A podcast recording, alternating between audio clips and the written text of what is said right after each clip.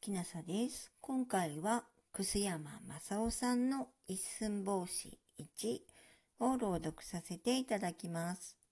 昔、摂津の国の何和というところに夫婦の者が住んでおりました。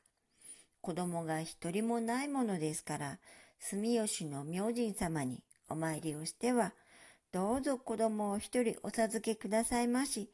それは指ほどの小さな子でもよろしゅうございますから、と一生懸命にお願い申しました。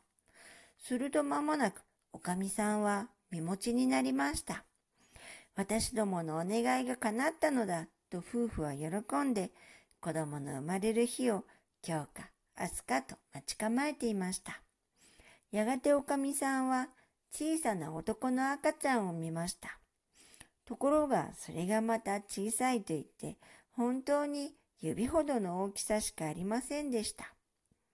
指ほどの大きさの子供でもと申し上げたら、本当に指だけの子供を明神様がくださったと夫婦は笑いながら、この子供を大事にして育てました。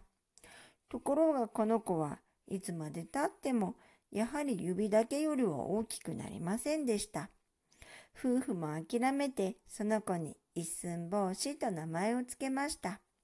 一寸法師は5つになってもやはり性が伸びません。7つになっても同じことでした。